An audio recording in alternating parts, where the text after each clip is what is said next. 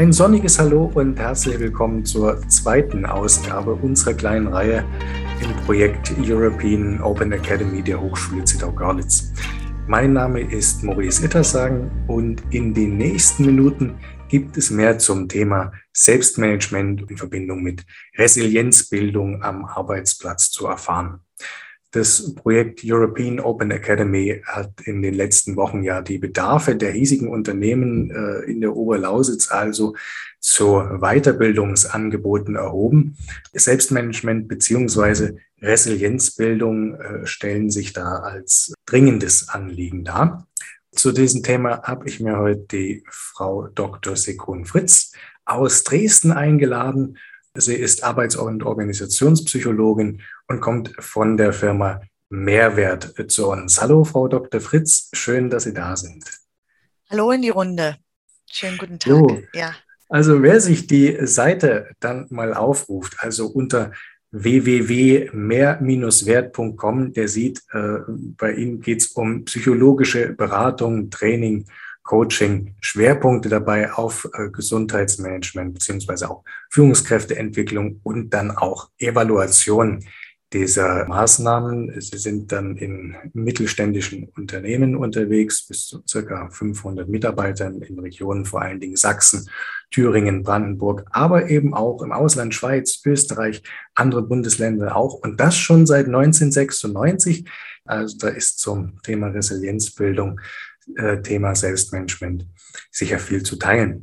Was dann auffällt, unter Mehrwert, das Meer ist nicht geschrieben wie viel mehr, sondern wie das nasse Meer, das weite Meer. Also wie kommt das, äh, was hat es damit auf sich, Frau Dr. Fritz? Mehrwert. Ja, das sagen, das ist bei mir der Firmenname und der hängt damit zusammen, dass ich von der Küste komme, von der Ostsee, aus Zingst. Das ist die Insel westlich von Rügen. Und ich bin da groß geworden und bin jeden Tag natürlich äh, ans Meer gegangen und habe festgestellt, das sieht jeden Tag anders aus und habe dann immer gesucht, wo ist Hittensee zu sehen, die kleine Insel. Und Hittensee war manchmal zu sehen, manchmal nicht, aber das Meer war dasselbe. Und da habe ich mir so gedacht, eigentlich ist das so ein Sinnbild für was Qualitatives, was man so beschreiben kann und mein Lebensthema ist so ein bisschen äh, Qualitatives und Quantitatives zu verbinden. Darüber habe ich auch promoviert. Äh, und von daher dachte ich, dieses Wortspiel Mehrwert ist ganz gut. Das Qualitative, das ist das Mehr mit EE und Wert ist mehr das Quantitative und beides zusammen ist dann erfolgreich. Mehrwert, wunderbar. Ich habe ja auch gesehen, da ist der äh, sehr passende Spruch heute zumindest zum Thema äh, eine Hand, äh, für mich eine Hand fürs Boot. Ne? Ach ja, das ist ja spannend, dass es heute ist. Es ist immer über einen Zufallsgenerator. Von daher bin ich selbst gespannt, was da jedes Mal steht. Mhm. Ah, okay. Also gut, da sind wir aber schon beim Thema Selbstmanagement, auch Resilienzbildung. Das ist ein, ein, ein Begriff, äh, Selbstmanagement, der ist ja durchaus bekannt, der ist auch in Mode sozusagen. Man hat wahrscheinlich auch ein, ein, äh, eine Vorstellung, eine diffuse, was das heißen könnte. Aber für unsere ZuhörerInnen, ähm, was können wir uns unter Selbstmanagement vorstellen? Was ist das? Boah, ja, also insofern ist es wirklich eine Definitionsfrage. Und die offizielle Definition lautet, Selbstmanagement ist, wenn wir unabhängig und selbstständig für die Gestaltung der eigenen beruflichen und persönlichen Entwicklung sorgen. Und übersetzt ist es letztlich, dieses Unabhängige meint, dass wir also, egal wie die äußeren Rahmenbedingungen sind, uns um, um uns kümmern und etwas für uns auch tun also akzeptieren, dass die Rahmenbedingungen sich auch ändern können. Das zweite selbstständig. Äh, da muss einen keiner dazu beauftragen. Das ist etwas, das ist äh, selbst und ständig zu leisten. Ne? Und dann für die Gestaltung der beruflichen und persönlichen Entwicklung, ähm, ja, das sind jeweils ähm, die Ziele, die wir uns dann eben auch setzen. Und insofern fängt hier eigentlich schon an, äh, wie unterschiedlich das Ganze interpretiert wird. Ne? Also ähm, vielleicht ganz grob, Selbstmanagement ist der Überbegriff und Zeitmanagement ist jetzt ein kleiner Teil davon. Und dieser Überbegriff bedeutet, äh, ich gucke da eben weiter. Ich gucke, ob das die richtigen Ziele sind, die für mich passen und die eben nicht nur die Leistungskomponente umfassen, sondern eben auch die Komponente der eigenen des eigenen Wohlbefindens. So könnte man es mit sagen. Also wirklich passt das als Ganzes und auf lange Sicht.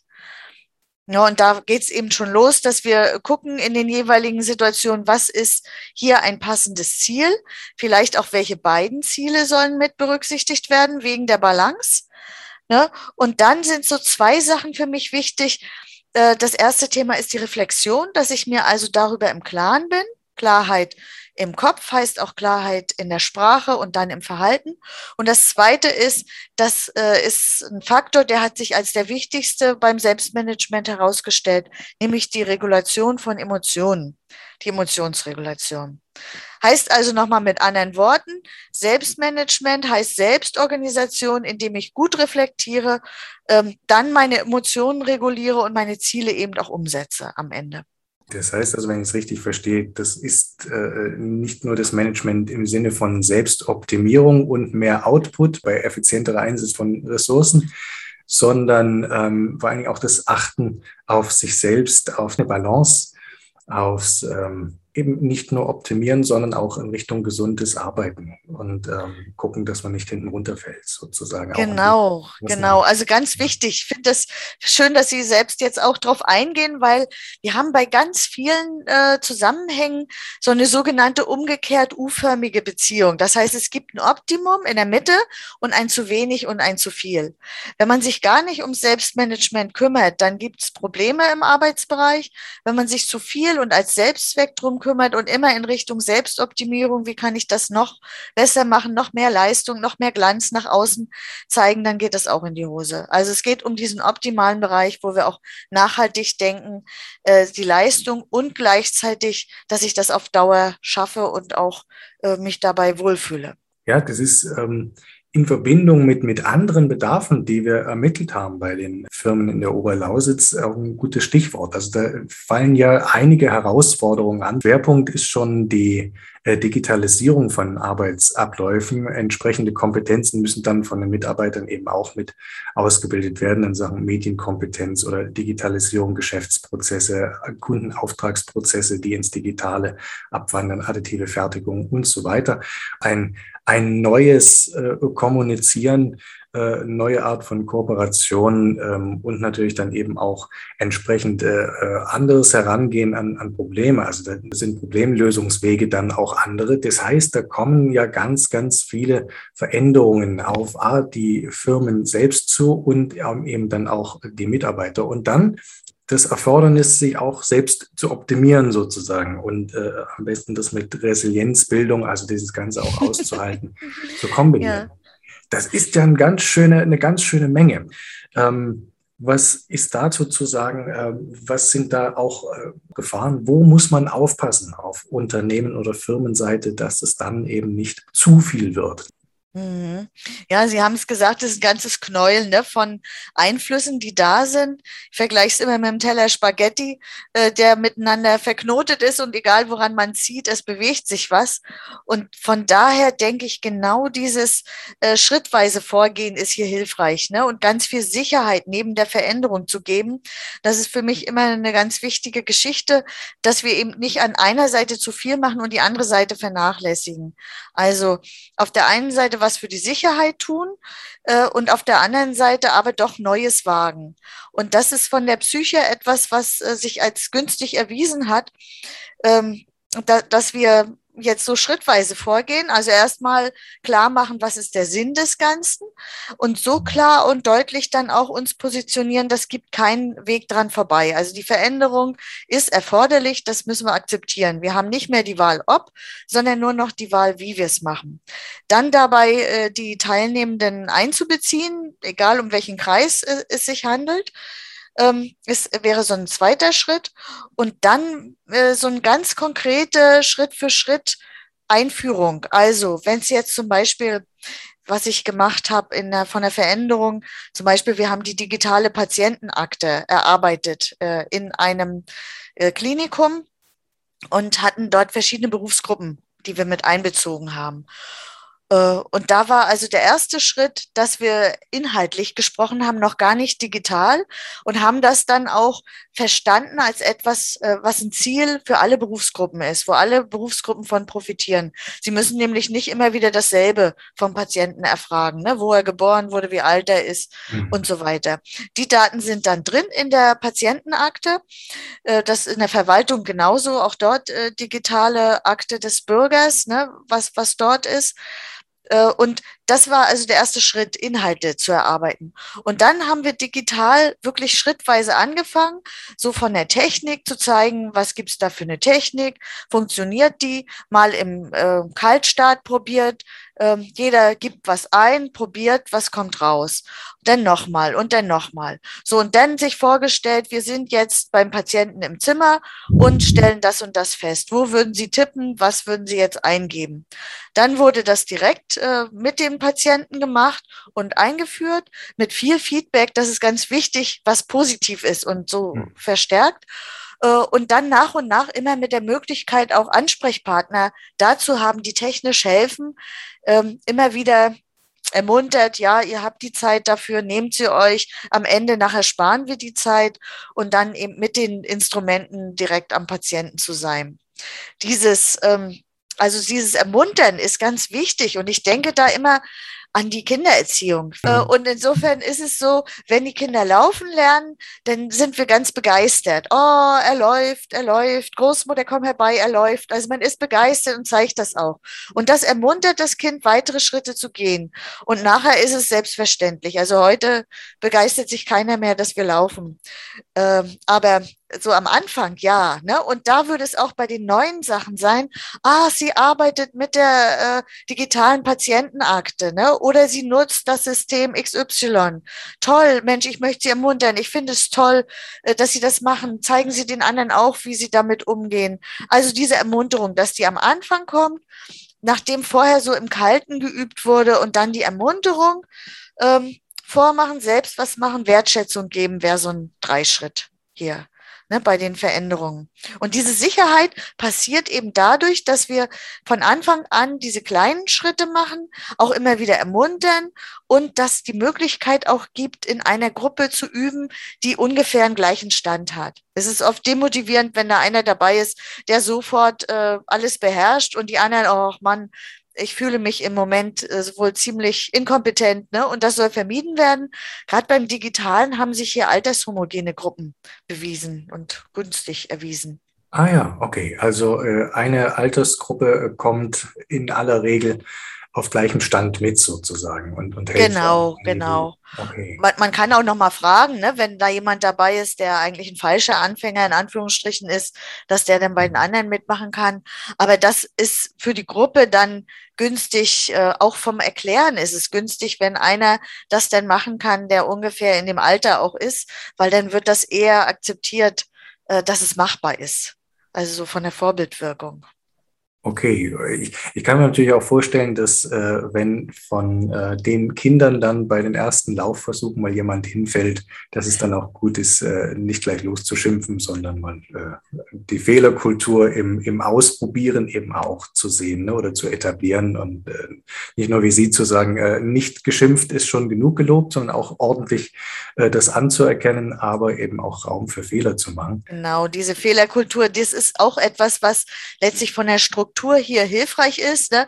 Viele machen den Fehler, dass sie nur die Technik einführen, ohne eben die Schulung und ohne die Fehlerkultur. Und äh, das ist wirklich eine Erfahrung, die ich im letzten Jahr gemacht habe. Äh, mache jetzt auch sehr viel online, äh, dass online dazu gehört, gehören Fehler und die muss man akzeptieren. Also es ist nie hundertprozentig sicher, weder die Verbindung noch, dass alle die Technik haben vor Ort und da bin ich mittlerweile wirklich ganz gelassen. Äh, wir kriegen am Ende einen guten Weg und finden einen guten Weg und rechnen einfach damit, dass auch eins äh, oder das andere schiefgehen kann. Also diese Fehlerkultur gehört in der digitalen Welt auf jeden Fall und noch mehr dazu als auch schon in unserer direkten Welt, in der analogen. Alles klar, da kann ich nochmal zusammenfassen. Also ähm, wichtig ist nicht nur alle mitzunehmen bei solchen Change-Prozessen ähm, und äh, die die Wertschätzung auch äh, zu geben, sondern vor allen Dingen auch klar zu machen, das Why. Also warum machen wir das? Was kommt da auf uns zu? Das heißt, äh, ganz viele Change-Prozesse sind nicht äh, zu vermeiden, die sind äh, durchzuführen. Das muss man klar machen, äh, den Sinn dahinter und dann gleich äh, kleinschrittig vorzugehen und dann zu sagen, äh, wir machen das zusammen auf einem Niveau, niemand äh, wird zurückgelassen und äh, wenn es funktioniert, selbst wenn es einmal nicht funktioniert, dann wird man das halt äh, durchsprechen müssen und äh, wird dann aber auch keiner aufgefressen, sondern alle ermutigt und dann ja. kann man vielleicht dann äh, so ein, ein, ein Biotop der Resilienz dann eben auch schaffen. Ne, ja, das mit dem Sinn ist wirklich, also das ist eine äh, unterschätzte Motivationsmöglichkeit. Eigentlich die beste Motivation für Erwachsene ist das Sinnthema. Ne, wenn ich ja. also einen Sinn sehe, das ist, äh, denn ich bin wirksamer, wenn ich diese Technik nutze. Und im Moment ist es der einzige Weg oder derzeit sollte es äh, mit zu uns gehören, dass wir das hinkriegen, wie dem auch sei. Also der Sinn ist wirklich ein wichtiges Thema. Und das Zweite, was Sie eben noch benannt hatten, war diese Resilienz. So, das ist ja auch ein Modebegriff, ne, der jetzt ganz häufig verwendet wird, wo es am Anfang äh, aus der Werkstoffkunde darum ging, dass zum Beispiel ein, ein Schwamm äh, wieder seine Form bekommt, wenn ich drauf gedrückt habe, knete nicht.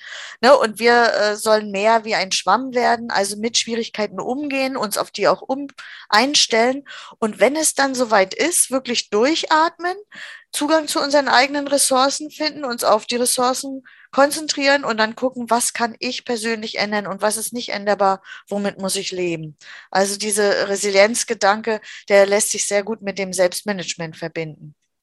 Ja, also eine Art berufliche Gelassenheit ähm, als, als äh, Ziel oder Zustand, ähm, der da angestrebt wird und dann bleiben auch alle im besten Fall gesund. Ne? Ganz genau, ja. Psychisch. Ja, sehr schön. Also da haben wir heute ganz viel erfahren, wie Selbstmanagement, ähm, naja, Art zu sehen ist, wie das definiert wird, aber vor allen Dingen auch ein paar ganz wichtige Tipps, ähm, wie die denn herzustellen ist oder wie man zumindest ein Umfeld schaffen kann, äh, das Selbstmanagement, äh, Resilienz einen, einen Raum haben, einen positiven Raum. Und ähm, da äh, können wir sagen, äh, auf zukünftige Weiterbildungsmöglichkeiten zum Selbstmanagement, zur Resilienz. Wir haben heute eine ganz gehaltvolle Einführung bekommen von der Frau Dr. Fritz aus Dresden. Ganz lieben Dank zunächst mal. Gerne, ja. Also ganz wunderbar. Und dann sind wir nämlich auch schon wieder am Ende. Für mehr Informationen zur European Open Academy besuchen Sie uns auf der Seite der Hochschule Zittau-Görlitz. Da finden Sie uns unter hszg.de. Sie finden uns auch auf der Seite des Fachkräftenetzwerk Oberlausitz. Das ist fachkräfte-oberlausitz.de auch zu finden unter live-and-technology.eu und besuchen Sie auch Frau Dr. Fritz auf www mehr-wert.com. Denken Sie dran, mehr mit Doppel-E wie das Meer, nicht das äh, viel mehr, sondern das äh, weite Meer. Ähm, wir können uns verabschieden. Wir bedanken uns für Ihre Aufmerksamkeit. Bis zum nächsten Mal. Wiedersehen. Tschüss. Wiedersehen. Tschüss.